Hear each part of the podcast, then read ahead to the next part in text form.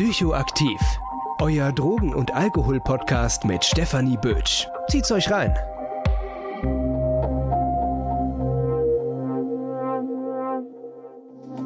Diese Podcast-Folge wird euch präsentiert von Safe Party People Frankfurt. Hallo und herzlich willkommen zu einer neuen Folge Psychoaktiv. Und frohes neues Jahr. Wir haben die erste Folge im Jahr 2023 und heute sitze ich mit Tobi Fabi bei Basis e.V. im Büro. Mit dem wollte ich schon ganz lange eine Folge aufnehmen. Tobi macht das Nachtgestalten-Projekt von Basis e.V. Das Nachtgestalten-Projekt ist eben ein Projekt, was sich so um Safer Nightlife bemüht. Also zum Beispiel auch Akteure des Nachtlebens schult zu verschiedenen wichtigen Themen, einfach mit dem Ziel, das Nachtleben per se, das Ausgehen, das Feiern für alle Beteiligten sicherer und angenehmer zu gestalten.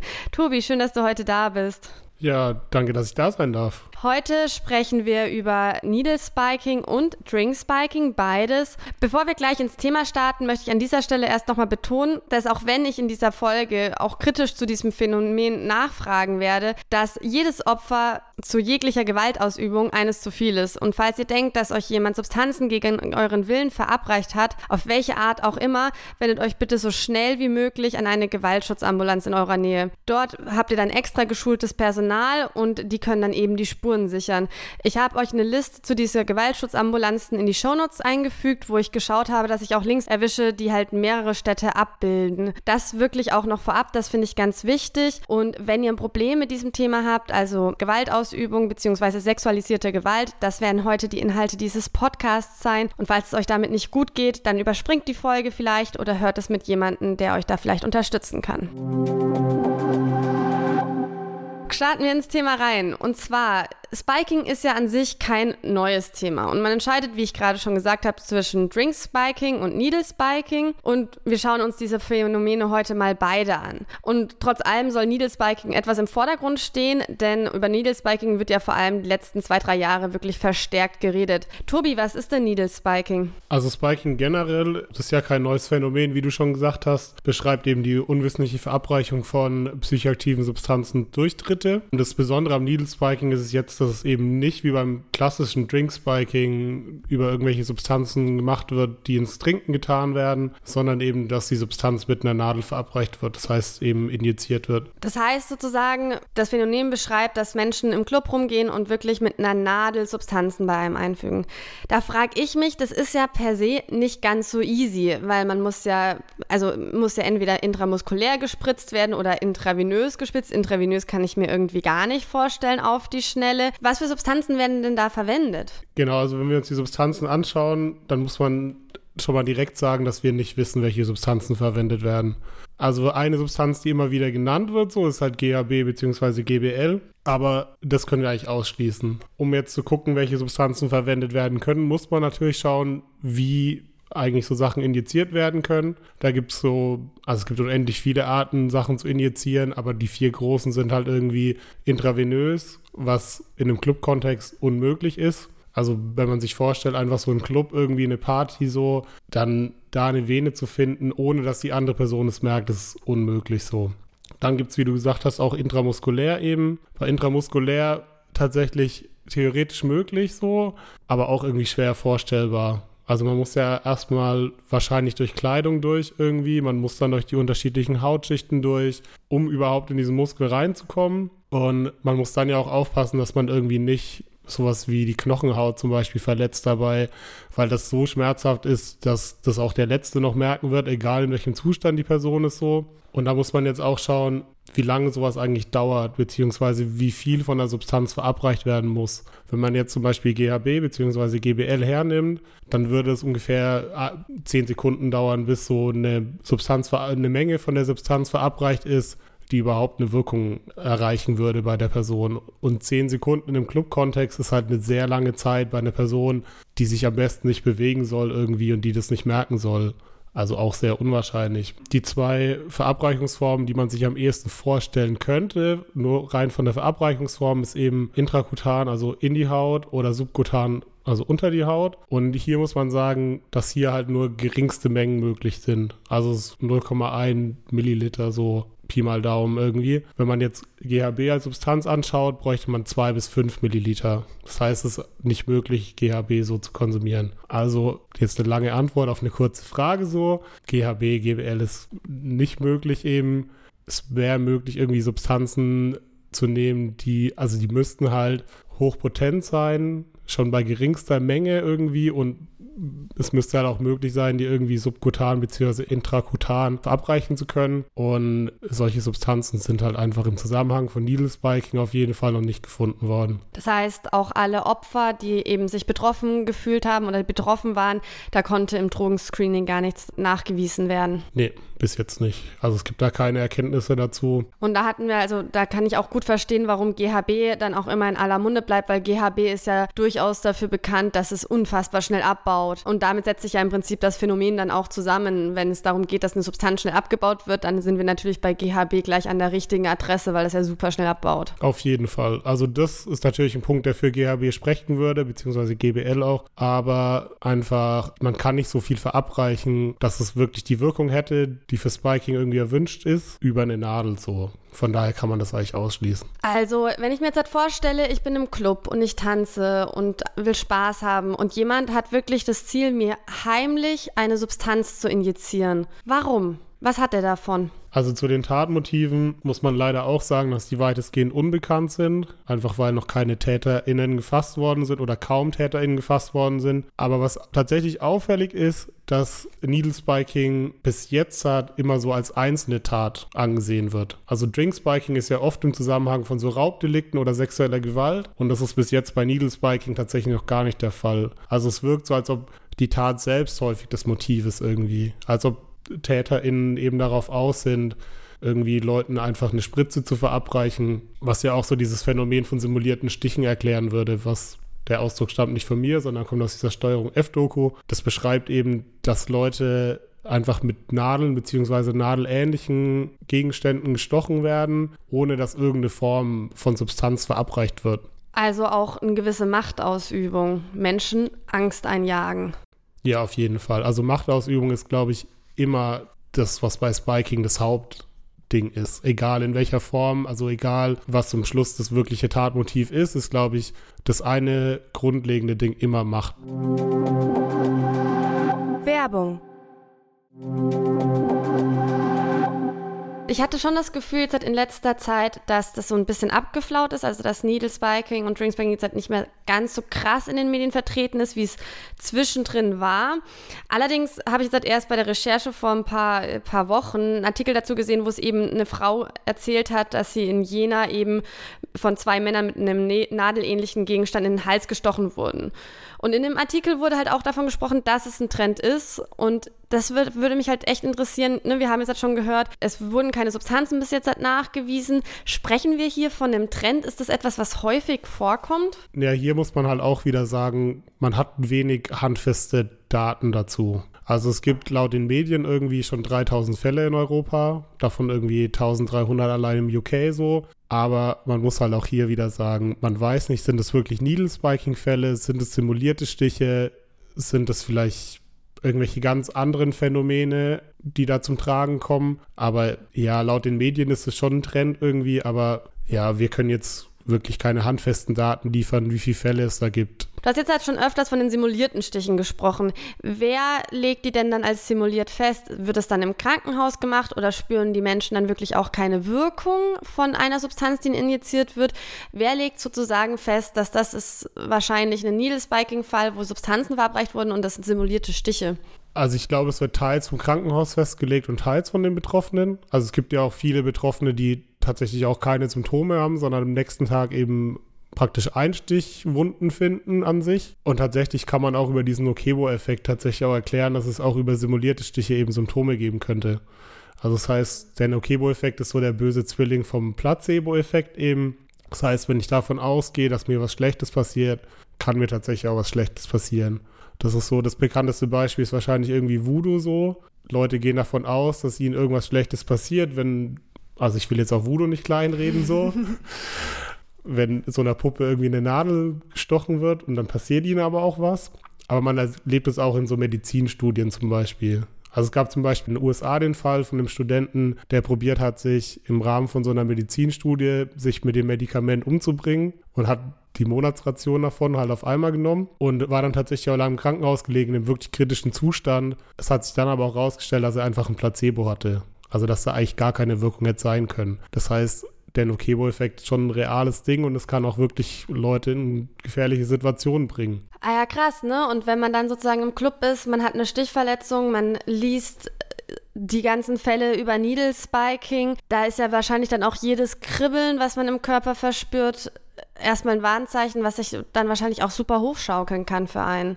Ja, auf jeden Fall. Also ich glaube, das ist gerade eine sehr angespannte Lage, was Needle Spiking angeht irgendwie. Das ist natürlich auch eine, also es wurde ja in den Medien auch sehr viel darüber berichtet und teilweise auch sehr reißerisch eben, was glaube ich das Nötigste auch dazu beigetragen hat, dass jetzt so eine Panik da ist irgendwie. Und also man merkt schon, wenn man mit Leuten spricht, also wenn wir der, bei der Standarbeit oder bei Vorträgen mit Leuten sprechen, dass schon eine große Unruhe da ist bezüglich Needle Spiking eben. Thank you. Ich habe jetzt in der neuen Züricher Zeitung einen Artikel gelesen und da spricht der Medizinsoziologe Robert Bartholomew und der sagt halt, er sieht tatsächlich Needle Spiking als modernes Märchen an. Und zwar begründet er das so ein bisschen damit, dass es eben aus einer sozialen Panik entstanden ist, weil das erste Mal, als das Phänomen benannt war, war eben eine 19-jährige Britin, die im Krankenhaus aufwachte und eben diese äh, Einstichstille gefunden wurde. Und dann gab es halt die ersten Berichte und das ging halt auch so mit der Zeit einher, wo gerade ähm, ja die Pandemie beziehungsweise die Konsequenzen der Pandemie ein bisschen gelockert wurden, die ersten wieder in Clubs gegangen sind und er verbindet das dann auch damit, dass sozusagen das mit so einer festen Einstellung einhergeht von eben, dass Frauen, vor allem junge Frauen, nicht sicher sind im Nachtleben und dass da gerne auch gesellschaftlich eben Geschichten drum gewoben werden und da sich eben eine Unsicherheit immer extremer wurde und extremer wurde und dadurch eben das Ganze so aufgeblasen wurde, wie er dann halt sagt, was natürlich auch ein hartes Statement ist. Für ihn ist es einfach nur ein modernes Märchen. Was sagst du dazu? Also ich habe den Artikel tatsächlich auch gelesen und er hat mich so ein bisschen mit sehr ambivalenten Gefühlen zurückgelassen so. Also ich glaube, er hat schon einen sehr validen Punkt darin zu sagen, also jetzt in Retrospektive auch so, dass es halt irgendwie ein logischer Augenblick war für so eine Angst irgendwie. Also es war, man kam aus der Pandemie wieder irgendwie zurück so. Es war ja tatsächlich auch irgendwie komisch wieder unter Leuten zu sein so. Es war ja nicht nur ein Happy-Gefühl, sondern es war ja auch irgendwie beunruhigend so. Und dass dann halt dieses Phänomen angefangen hat, auch gerade so während der Pandemie mit der Impfung und was auch immer. Also ich will jetzt auch gar keine Verschwörungstheorien hier irgendwie supporten oder wie auch immer, aber es war ja für viele Leute doch irgendwie auch so eine Spritze und Impfung und was weiß ich, so mit, mit einer Nadel halt, mit Angst besetzt. Und dann kommt jetzt so ein Needle Spiking irgendwie, wo man so völlig ausgesetzt ist, dass irgendwelche Leute einem einfach eine Spritze verabreichen. Von daher ist es ja, also ich verstehe seinen Gedankengang da schon. Ich tue mich tatsächlich mit diesem modernen Märchen sehr schwierig. Einfach auch, weil egal, wir wissen ja nicht viel darüber. Wir wissen nicht, wie es funktioniert, was es überhaupt damit auf sich hat. Aber das als modernes Märchen zu bezeichnen, finde ich schwierig, weil es halt doch Betroffene gibt. Es gibt irgendwie, naja, 3000 Fälle laut den Medien und die 3000 Fälle haben ja auch Betroffene so. Und das als modernes Märchen zu bezeichnen, finde ich diskreditiert so ihre betroffenen Geschichten. Aber ich glaube, es hat natürlich auch was mit unserer Rolle zu tun. Ich bin Sozialarbeiter im Nachtleben, der mit potenziellen Betroffenen arbeitet auch. Und natürlich, wenn jemand herkommt und mir erzählt, die Person erzählt mir so, ich bin gespiked worden, dann glaube ich das natürlich als erstes. Und das wird, glaube ich, schwierig, wenn ich davon ausgehe, dass es ein modernes Märchen ist. Da stimme ich dir absolut zu. Da habe ich ja genau die gleiche Haltung in dem Prinzip. Und Mediensoziologe haben halt wirklich nochmal eine ganz andere Aufgabe, und zwar zu versuchen, ja, eine Situation zu bewerten, und zwar so nüchtern wie möglich zu bewerten. Trotz allem frage ich mich halt auch schon, es gibt ja wirklich ein enormes Medienecho gegenüber Needle Spiking. Und wie du halt schon sagtest, wir wissen sehr wenig drüber. Man weiß nicht, wie das irgendwie initiiert wird, wo ich mich dann natürlich auch ein bisschen frage. Ja, aber es sind ja auch wahrscheinlich keine zusammenhängenden TäterInnen, die sozusagen zusammenarbeiten und den Masterplan in, in, in Needle Spiking mit Substanzen sozusagen ähm, aushacken, sondern da müsste es ja rein theoretisch sehr viele geschickte einzelne, sehr medizinisch informierte Menschen gewesen sein. Ja, also ich verstehe den Punkt auf jeden Fall auch. Also ich glaube schon, auch, dass die Medien dazu beigetragen haben, dass es so ein großes Phänomen geworden ist. Also ich glaube, dass es viele Trittbrettfahrerinnen gab irgendwie. Wie gesagt, ich glaube nicht, dass es einfach nur ein urbanes Märchen ist. Nee, das auf gar keinen Fall. Und ich meine, schon allein der Aspekt, dass eben Menschen gestochen werden, auch wenn keine Substanzen dabei waren, das zeigt ja auch einfach, dass sozusagen, das, das ist ja auch eine Tat, die mit einer unfassbaren Angst spielt, die ja gerade auch eben von den Medien mitbefeuert wurden und da, das ist ja real. Ne? Und wir hatten es gerade vom Nocebo-Effekt, das baut sich ja alles eben drauf auf. Und ist eine große Frage, ob wir irgendwann herausfinden, ob das tatsächlich mal mit Substanzen passiert ist und welche Substanzen da verabreicht werden können, weil ich habe da tatsächlich auch schon mit mehreren darüber geredet. Und wie du schon sagst, ist immer so ein bisschen der Konsens, man kann bis jetzt halt noch keine Antwort darauf finden, was das überhaupt sein kann. Trotz allem haben wir diese, ja, diese Bedrohung, die einfach in Clubs herrschen, die echt zum Kotzen ist. Das kann ich, finde ich, auch nicht sagen, weil, wie du sagst, so das Unsicherheitsgefühl ist halt auch durch Pandemie, durch Corona eh schon irgendwie befeuert worden aus verschiedenen Ecken. Und ja, es wäre schön, wenn dann sozusagen das Nachtleben, was ja eigentlich ein Safe Space sein sollte, um sich auszuleben, auch ein Safe Space sein kann. Auf jeden Fall. Ich glaube, hier ist auch wichtig, nochmal hervorzuheben, dass selbst wenn es sich um einen simulierten Stich handelt, so, dass es immer noch eine schwere Körperverletzung ist. Also das, der gleiche Paragraph wie Spiking so, es ist 224 im Strafgesetzbuch und ja, es ist halt nach wie vor eine krasse Straftat irgendwie und eine krasse Grenzüberschreitung auch so gegenüber Leuten.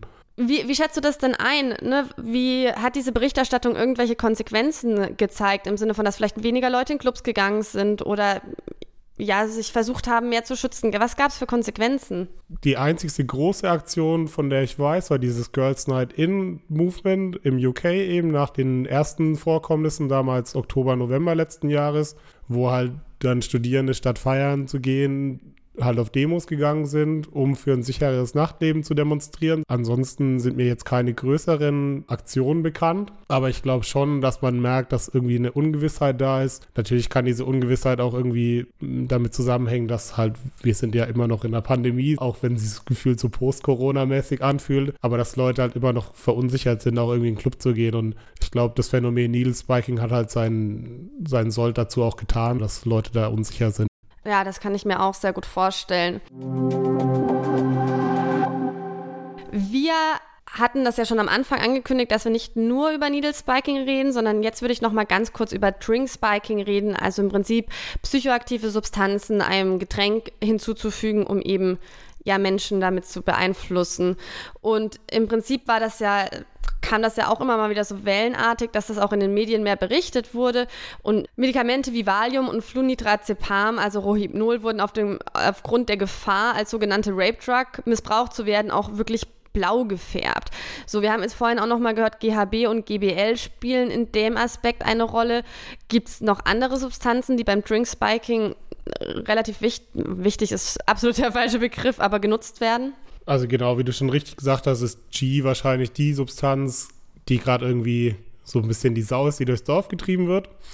Also es wurde in jedem Fall, also es gibt Fälle, wo es bewiesen ist, dass G dafür auch verwendet worden ist. So bekannt ist wahrscheinlich irgendwie Andrew Luster, der so zwischen 96 und 2000 in St. Barbara sein Unwesen getrieben hat, ohne da jetzt irgendwie näher drauf eingehen zu wollen ich glaube, Benzos spielen nach wie vor eine große Rolle, auch wenn mit Valium und Rohypnol zwei Substanzen irgendwie jetzt eingefärbt sind. Und wenn wir wahrscheinlich so ein bisschen weg aus Europa gucken, Metaqualon ist eine Substanz, die wahrscheinlich durch den Bill Cosby-Fall halt recht bekannt geworden ist so. Äh, Scopolamin wahrscheinlich so Südamerika, Mittelamerika, aber tatsächlich eher in so einem Kontext von Raubüberfällen. Aber ich glaube, generell müssen wir so ein bisschen weg von der Idee, dass es immer um sedierende Substanzen geht. Also deswegen verwenden wir ja auch das, den Terminus K.O.-Tropfen nicht mehr, weil ich glaube, es geht nicht primär darum, Leute zu sedieren und so diese Sedierung von Personen irgendwie auszunutzen, um halt praktisch seine Macht auszunutzen, sondern ich glaube, es geht hauptsächlich darum, den Willen bzw. die Willensbildung von Menschen irgendwie zu manipulieren. Also das heißt, ich probiere eben durch Spiking Leute dazu zu bringen, was zu machen, was sie nüchtern bzw. ohne diese Substanz halt nicht machen würden. Und dafür eignen sich tatsächlich ganz viele Substanzen. Also da kann man auch Simulantien verwenden oder empathogene, entaktogene. Und was wir nicht vergessen dürfen, ist, dass die Nummer 1 Substanz, die für Spiking verwendet wird, immer noch Alkohol ist. Also dass man irgendwie ohne das Wissen der Person irgendwie mehr Alkohol zum Getränke zuschüttet und eben so probiert, die Person in eine Situation zu bringen, wo sie Sachen macht, die sie sonst nicht machen würde. Von daher ist ein sehr breites Spektrum an Substanzen, die genutzt werden können. Und da haben wir ja wirklich auch einen klaren Unterschied zu Needle Spiking. Wir hatten es vorhin bei Needle Spiking, da geht es ja um die, um, den, um die Tat selbst, um den Akt des Stechens, um dieses kurze Moment der Machtausübung. Und hier haben wir aber wirklich, da geht es um Interaktion bei String Spiking. Kann man das schon so sagen, dass es wirklich darum geht, sozusagen mit der Person in eine missbräuchliche Interaktion zu treten? Ja, also ich glaube schon, dass es als ein sehr großes Tatmotiv ist. Also wenn man sich Statistiken anschaut, dann gibt es auch immer mal wieder die Leute, die das aus Spaß in Anführungszeichen machen. Aber ja, ich glaube generell ist schon so eine Interaktion, Machtmissbrauch, so eine Hauptintention dahinter. Und ich glaube auch, dass es eher weniger irgendwie Fremde machen, sondern tatsächlich Leute im Bekanntenkreis irgendwie, die man schon kennt, eher zu so Spiking-Attacken neigen wie irgendwelche Fremden in Bars. Was mir gerade noch hängen geblieben ist, du meinst ja auch gerade, Alkohol ist die größte Spiking-Substanz und das will ich hier auch wirklich nochmal betonen weil ich das immer noch mitbekomme, dass Leute es witzig finden, Menschen dann plötzlich so Mischen zu machen mit halb halb und dann vielleicht doch dreiviertel und wenn sie betrunken sind, dann auch noch mal ein bisschen drauf und und das das wird dann noch als großer Spaß auch in manchen Gruppen wirklich irgendwie wahrgenommen und das ist eine Körperverletzung, wenn es gegen den Willen von einer anderen Person ist. Und das ist hier nochmal wirklich zu betonen, weil bei Alkohol hört dann immer gerne auch mal die Bewertung, die kritische auf. Jetzt haben wir diese ganze Berichterstattung über Needle Spiking und in dem Zuge dessen wird auch immer wieder über Drink Spiking geredet. Habe ich jetzt aber tatsächlich nicht ganz so viel in den Medien mitbekommen. Spielt das gerade auch medientechnisch oder auch ja trendtechnisch in Anführungszeichen auch wieder eine erhöhte Rolle oder ist es so gefühlt gleichbleibend? Also es ist auch wieder hier schwierig, darüber irgendwie klare Aussagen zu treffen. Ich glaube, dass gerade ein sehr großes Bewusstsein für Spiking da ist und deswegen wahrscheinlich sehr viel darüber geredet wird. Also wie aber schon jetzt ein paar Mal erwähnt, auch so ist es eben kein neues Phänomen. So, es kommt immer mal wieder in Wellen und ich glaube, wir befinden uns gerade schon an dem Punkt, wo auch hier irgendwie eine Welle ist. Es ist, es lässt sich, glaube ich, halt in den Medien aber nicht so krass verkaufen wie Needle Spiking. Weil Needle Spiking ist halt das neue Phänomen. Also es ist ja auch ein schreckliches Phänomen, das viel Angst macht. Drink Spiking, also nicht, dass es weniger Angst macht, aber es ist halt nicht so fresh zu verkaufen irgendwie. Auch wenn fresh jetzt auf jeden Fall das falsche Wort ist. Ja, aber man darf halt einfach auch die Rolle der Medien nicht vergessen. Hier geht es um Klicks, hier geht es um Reichweite, hier geht es um reißerische äh, Titel, um eben die Leute dazu zu bringen, die Zeitschrift zu kaufen, sich mit dem Thema auseinanderzusetzen. Das ist halt eben auch eine große Aufgabe von Medienhäusern. Bevor wir jetzt gleich reinstarten, wie man sich selbst schützen kann, wollte ich gerne kurz ansprechen, du genders Täter, Täterinnen. Da würde mich mal interessieren, was uns die Statistiken so sagen. Sind es wirklich gleich viel oder was sagen da die Statistiken? Genau, also ich gender das, um einfach auch Männern klarzumachen, dass sie Betroffene werden können, weil ich glaube, oder so von meiner Erfahrung her, ist, glaube ich, bei weiblich gelesenen Personen oder bei queeren Personen da irgendwie schon sehr viel Awareness da, aber bei Männern tatsächlich eher weniger. Genau, also ich gender das auch, aber es ist auf keinen Fall irgendwie ein genderneutrales Thema. Das ist natürlich, was mit Geschlecht auch immer verbunden ist. Und es ist so, dass irgendwie 75 Prozent der Betroffenen weiblich sind. Also das heißt, man kann schon davon ausgehen, dass auch der Großteil der Täter männlich sind. Genau, aber es gibt eben auch Frauen, die das begehen. Es gibt auch Männer unter den Opfern. Und ja, es gibt ja auch Tendenzen bei Männern eben da nicht darüber zu sprechen, weil es irgendwie als unmännlich auch hier wieder in Anführungszeichen gesehen wird, gespiked zu werden, beziehungsweise manche Männer das auch so darstellen, als ob das was Cooles wäre, irgendwie von einer Frau gespiked zu werden. Absolut. Und da ist es halt eben auch wichtig, eben Tür und Tor auch als Hilfsorganisation zu öffnen, dass eben auch wirklich Opfer jeglichen Genders willkommen sind, auch über ihre Erfahrung zu reden. Kommen wir mal zu der Praxis, wie ich mich als Person schützen kann.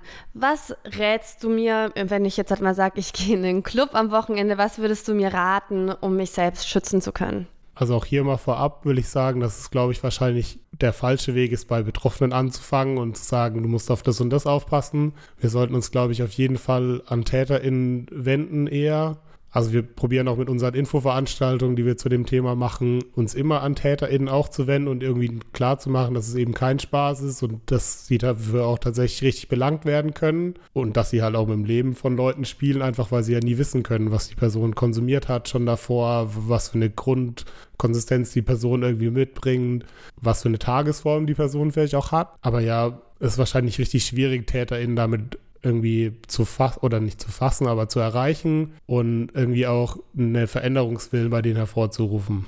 Was wir Betroffenen tatsächlich aber raten, ist irgendwie natürlich sowas wie geh mit Leuten weg, denen du vertraust, kenne deine Substanzen, also wenn du was konsumieren möchtest, dann informier dich davor irgendwie, um schon mal zu wissen, okay, da wird die Reise hingehen heute Abend, so, das ist eine Wirkung, die wahrscheinlich kommt, das sind Nebenwirkungen, die vielleicht kommen können auch, um dann auch irgendwie rechtzeitig zu merken, dass es vielleicht was ganz anderes ist, was die Person mir gegeben hat. Ich glaube, was auch wichtig ist, ist, dass man sich nicht überreden lässt zu Konsum. Also auch gerade wenn Leute so pushy sind, irgendwie dann trotzdem Nein zu sagen.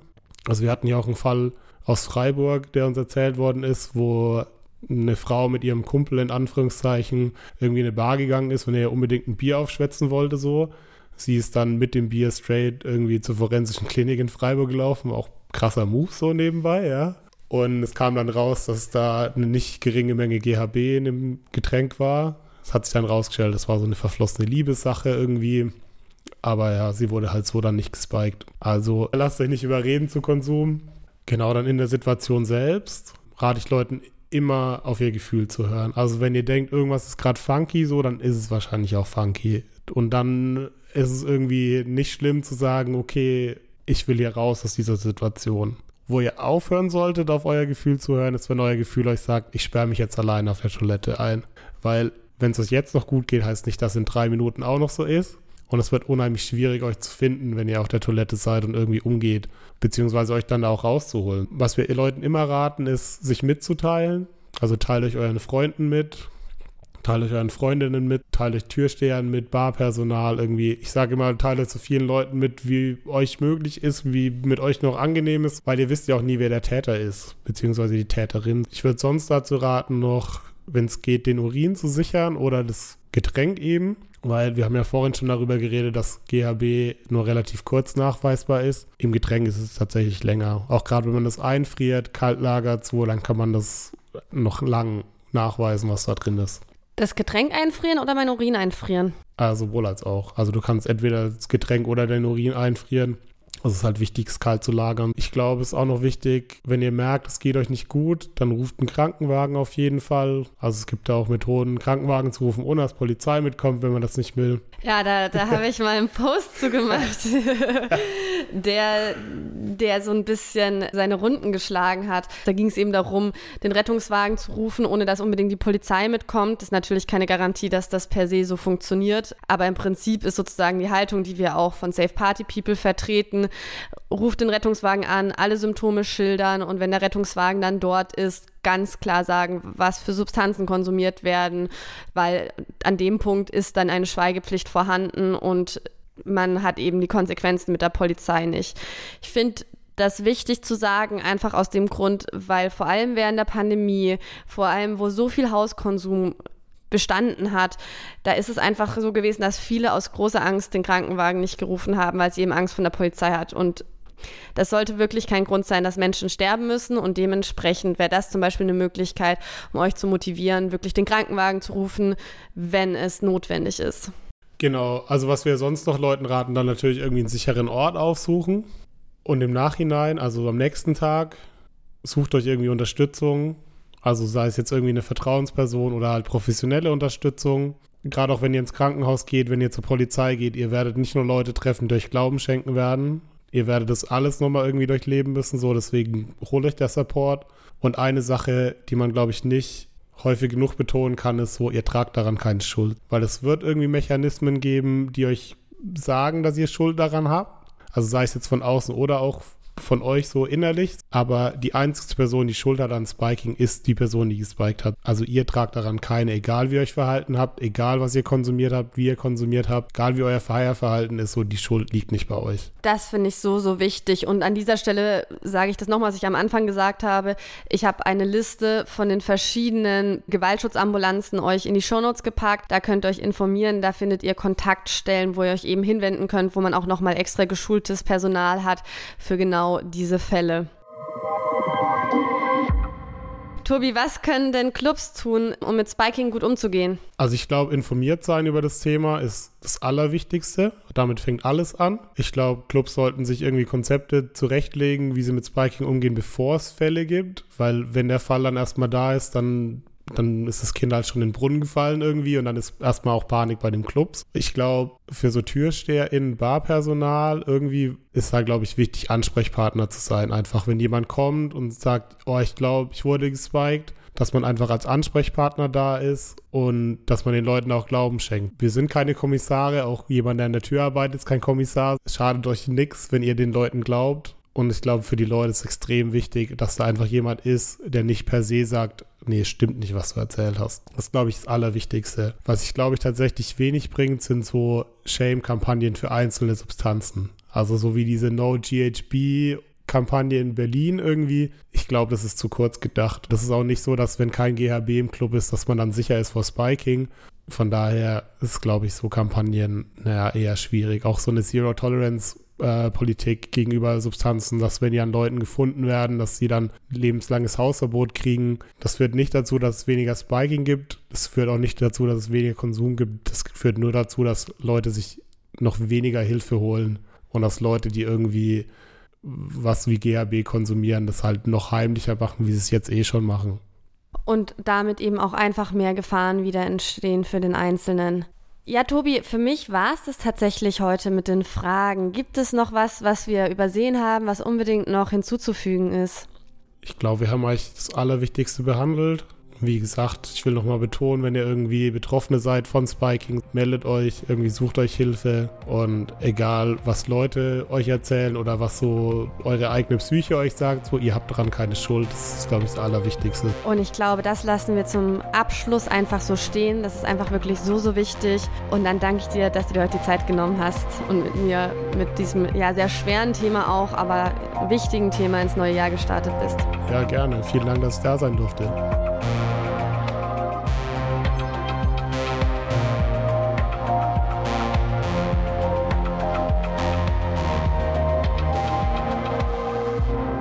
Das war Psychoaktiv, euer Drogen- und Alkohol-Podcast mit Stefanie Bötsch.